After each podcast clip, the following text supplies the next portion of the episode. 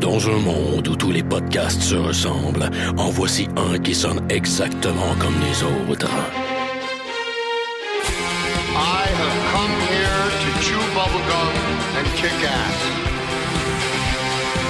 I am an FBI agent. Le dernier des podcasts, mettant en vedette Maxime Paiement et Éric Lafontaine. Yippee-ki-yay, motherfucker.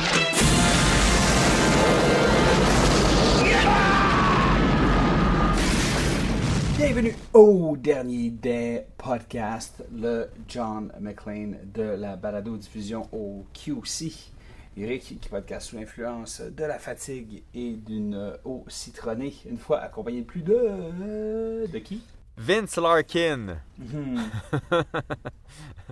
fait que googlez ça si vous voulez savoir de quel film on parle. Ou attendre quelques secondes le temps qu'on en parle pour vrai. Man, j'ai toujours jeune, tu sais, si tu me dis, Eric, tu peux devenir quelqu'un qui tu veux être, puis comme je veux devenir tous les personnages de John Cusack.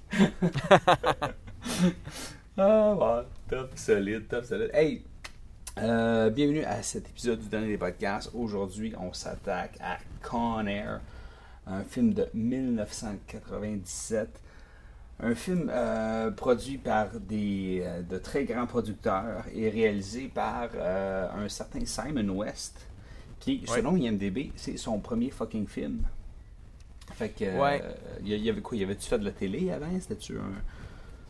Euh, ben, beaucoup de pubs, pis de clips, pis tout ça, là. C'était, en fait, Il était dans le back pocket des. des Bruckheimers. En fait, je vais diguer un peu dans, dans ce que je sais. Puis c'est pas super fouillé mon affaire, là. J'ai pas fait euh, full recherche, mais j'y vais de mémoire, d'accord? Euh, les Bruckheimer, quand ils ont sorti des, euh, de leur euh, sac surprise Michael Bay, puis que ça a été un, un hit total, ils sont partis à la recherche du du prochain. prochain Michael Bay. Et c'était Simon West. Simon West, c'était comme. C'était le next Michael Bay. Mhm. Puis, ce qui est cool, puis ce qui est pas un hasard, puis ça va m'amener à parler un peu de Nick Cage en partant. Moi, c'est ce film-là, Con Air, je l'aime particulièrement parce qu'il fait partie d'une sorte de trilogie Ouais. non officielle, une trilogie de films d'action. Un moment donné, j'imagine que après son Oscar, Nick Cage a décidé d'être populaire puis d'être une vedette de films d'action. Mhm. Puis c'est c'était trois films de suite, là, back à back à back. C'est The Rock de Michael Bay, Yeah. Face Off de John Woo et Con Air. C'est tellement, c'est tellement évident qu'il voulait devenir une vedette de film d'action parce que clairement, il acceptait juste ça comme projet, puis juste un certain type de film. Mais en plus, les, regarde les réalisateurs. Michael Bay, Mhm. OK? John Woo, à son troisième film aux États-Unis. Michael Bay, c'était son deuxième film. Puis Simon West, son premier. Clairement, il y a comme un pattern de genre, OK, c'est qui le prochain cool director? Je veux faire un film d'action avec lui, tu sais. Mhm. Ah ouais, Jerry Bruckheimer, là, sors-moi ton prochain dude, là. Fait que euh, je trouve ça intéressant comment leur, leur espèce de paths se sont croisés pour faire Con Air. Ouais, c'est. Moi, je le vois, puis je, je- je la connais, cette trilogie-là aussi. euh, Fin 95, là. euh, 96 pour The Rock, Connor 97, Face Off 97. Euh, cette trilogie-là, me semble que c'est là que euh, Nick Cage a frappé un autre plateau.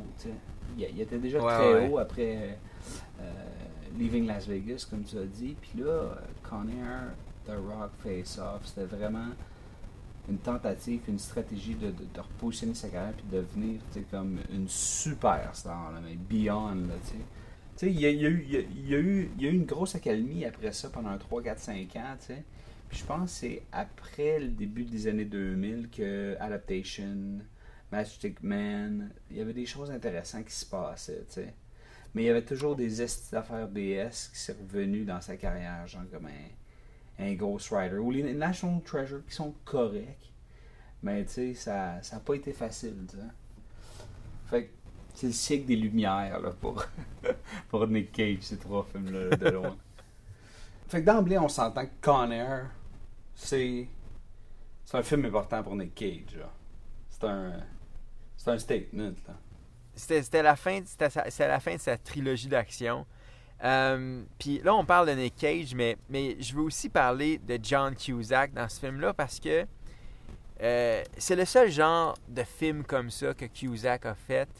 Clairement, c'est pas lui la tête d'affiche, mais c'est euh, c'est quand même le, le, le second banana, le sidekick. Puis 97, ça a été une année, je dirais, assez unique aussi dans la carrière de Nick Cage. Il a fait euh, Gross Point Blank, qui est vraiment un de ses meilleurs films, là, Mhm. qui avait, qui avait d'ailleurs co-écrit, en tout cas, qui avait imaginé l'idée. Fait que clairement, il était, euh, il était bien impliqué dans le projet. Puis Con Air, qui était son gros succès au box-office, tu sais. Puis après ça, Cusack, lui, il n'a pas poursuivi dans cette veine-là. Il, est- il est allé, il, il a continué sa carrière all over the place, comme toujours. Mais il n'est jamais retourné dans le gros blockbuster, le film d'action. Puis quand il est retourné dans le blockbuster, ben c'était beaucoup plus tard. Puis là, sa carrière était cla- clairement en, en perte de vitesse. Mais Con Air, c'est vraiment peak Nick Cage qui croise peak John Cusack. Mhm. Puis, Le casting est incroyable. Il- il- bon, ok, c'est ça. C'était mon point suivant. c'est- C'est une brochette incroyable. Ce qui fait en sorte que ce film-là marche, parce que ce film-là est complètement ridicule.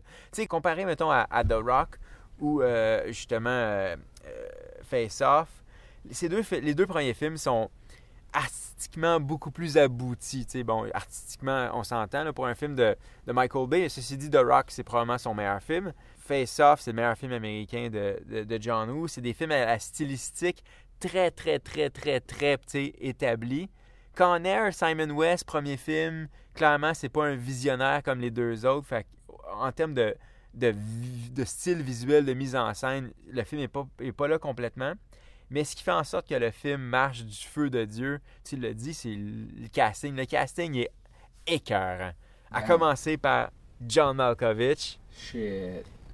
et backé off par Steve Buscemi, qui est spectaculaire dans le peu de scène où il est. Tu sais, il est ultra hypé le personnage de Buscemi, tu sais, puis il, il- il est tellement comme juste adorable. tu sais. À, à vous, dans, dans toutes les intros de personnages dans l'histoire du cinéma, je suis sûr que celle de Garland Green est top 5. Parce Ah, que, ouais. honnêtement, moi, moi je trouve qu'en termes de mise en scène, c'est la meilleure scène du film. Son, son suit avec euh, comme les bâtons pour le retenir, là, tu sais, il est juste comme. Son masque. Tu sais, c'est comme. un- ils ont voulu faire un espèce de Hannibal Lecter, right? C'était ça le pitch. Ouais, c'est qu'on va prendre ce, ce petit nabo-là. Tu sais, ils l'ont habillé en blanc et tout. Je dire, le masque noir, c'est clairement un, un callback à Hannibal Lecter, mais. Je dire, on va prendre ce petit bonhomme-là, on va l'habiller de façon à ce qu'il fasse tellement peur que même les autres criminels, c'est tout un all-star, right? Ça, c'est Mhm. vraiment un prison all-star, puis ils ont toute la chienne de ce gars-là. Puis ce qui fait en sorte que ça marche, c'est comment c'est filmé, les close-ups sur ce qui, comme le, tu sais, comme les deux clés pour ouvrir la porte. Je veux dire, c'est oh, vraiment balls to the walls là, comme mise en scène. Puis la musique, genre de techno-industriel écœurant là. Ouais, très top. Hey, Dave Chappelle, tu sais, un film avec John Malkovich, Dave Chappelle, John Cusack, Steve Buscemi, juste ça, c'est incroyable. Dave Chappelle qui joue Pinball, qui. euh, c'est juste un. on, dirait que. on dirait que c'était le personnage de Requiem for a Dream. L'espèce de crackhead. C'est très drôle, la touche d'humour était là. Puis après ça, mais tu sais, comme t'as les usual, euh, Danny Trejo qui est là, euh, tu sais, qui est le fan de Ving Rhames, tu sais, qui est. Je pense que tu sais, c'est une, c'est une solide, solide fucking brochette, tu sais. Ouais, ouais. Mais 75, 75 millions US en 97 pour le budget, c'est quand même euh, très respectable. Ouais, ouais, c'est un gros budget. Ben, la preuve, euh, s'ils sont allés scratcher Las Vegas à la fin. Tu sais, clairement, à des- à- le dernier acte, là, quand ils arrivent à Las Vegas, là, c'est le coup classique de Hollywood. Là. Ah, on pète des affaires. Là. On pète les... On casse tout. Le monde va capoter.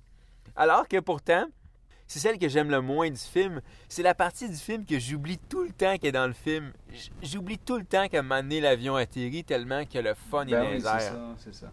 Hey, ben, écoute, t'en- t'en fais mention, puis allons-y, le grattons un petit peu plus en, en profondeur sur euh, le scénario, le pacing.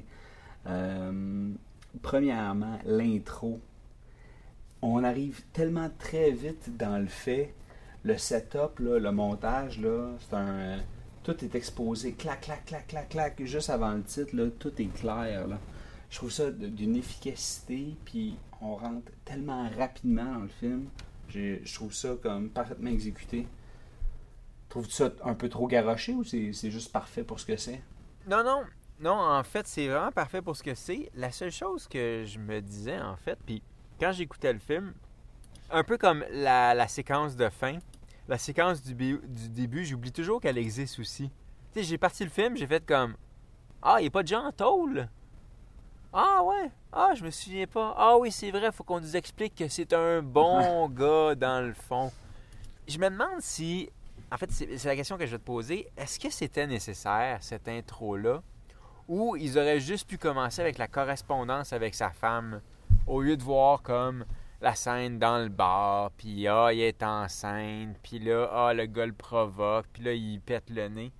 Tu penses-tu que c'était nécessaire? On aurait juste pu commencer avec Nick Cage est en tôle, il s'apprête à sortir, puis pendant qu'il y a le générique, on entend la narration, puis il écrit ses affaires. Ouais, oui, mais c'est parce que d'emblée, dès le départ, je pense qu'ils ont voulu que qu'on ait une, une, une cote d'amour importante pour le personnage, puis ils voulaient peut-être pas nous l'exposer à travers le, le personnage de John Cusack plus tard. Ce qui aurait été correct Ouais. aussi, mais d'emblée, tu t'attaches au personnage tout de suite. Puis, tu sais, il n'y a rien de plus fort, en tout cas pour moi, là, quand je vois une injustice, tu sais, ça, ça vient me chercher, tu sais. Fait que déjà là, je rootais Ouais. pour lui, là. Fait que, non, je pense que c'est un bon choix, tu sais. Mais c'est vrai que si- s'il aurait voulu être plus arty, il aurait pu se permettre de, de placer ça un peu plus loin, là, puis euh, de nous, de nous l'exposer à travers John Cusack, là, quand, quand, quand il se promenait avec son fer, là. Ouais, ouais, ouais. Mais, mais je trouve que tu l'as bien dit. Ils ont tellement voulu faire en sorte qu'on s'identifie à Nick Cage qu'ils l'ont vraiment rentré dans la gorge. Je, je trouvais ça un peu maladroit, mais comme je te dis, c'est. Je me souviens jamais du début et de la fin de ce film-là. Je me souviens juste quand ils sont dans l'avion, dans le maudit Conair. Fait que. euh, I guess, c'était. Ça servait l'histoire, puis ça nous établissait, ça établissait le personnage. Ça servait le personnage aussi parce que, je m'excuse, mais le personnage de Nick Cage est vraiment, mais pas super intéressant. là. Il est très unidimensionnel. Je pense que ce qui est le plus intéressant de ce personnage-là, de Cameron Poe, c'est ses fucking cheveux. Là. Ses cheveux, man, font 88% du acting. Lui, il fait le, le 12, le 12 restant. Vas-y, ses cheveux. Bon, j'avais une note sur ce film-là. en fait, c'était sur les cheveux de Nick Cage. Euh, quand, il sent, quand il sent la liberté, puis là, qu'il y a la shot, là, où il a le nez dans les airs, puis là, il y a Freedom, puis il y a comme le vent, là, dans sa molette, là. C'est épique. Meilleure scène du film. Moi, je te... Moi, je te pitch une théorie, OK?